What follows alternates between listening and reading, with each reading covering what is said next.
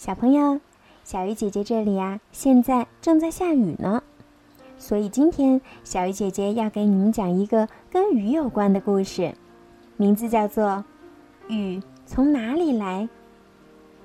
滴答滴答，下雨了，树上、地上、屋顶上、雨伞上，到处都是雨。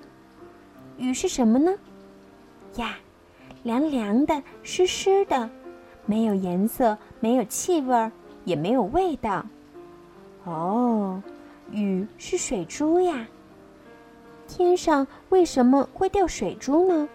为什么会下雨呢？太阳升起来了，闪耀的阳光让人身上和心里都暖洋洋的。晾衣绳上的湿衣服被晒干了，湿湿的头发也晒干了，蓬松松的。那么，湿衣服里的水珠到哪里去了呢？它们呀，变成了水蒸气，藏到空气里了。是温暖的阳光把水珠变暖，变成水蒸气的。虽然看不见也摸不着，但是空气里一直都漂浮着水蒸气。温暖的阳光把河水和海水也变成了水蒸气。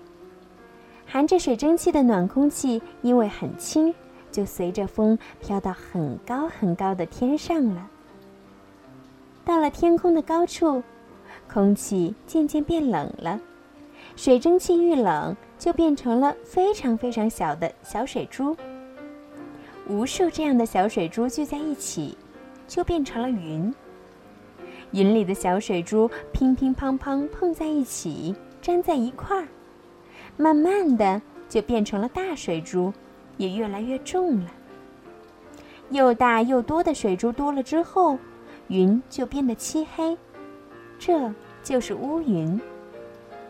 当云里的水珠越来越重，重到无法再继续漂浮的时候，滴答，滴答，下雨了。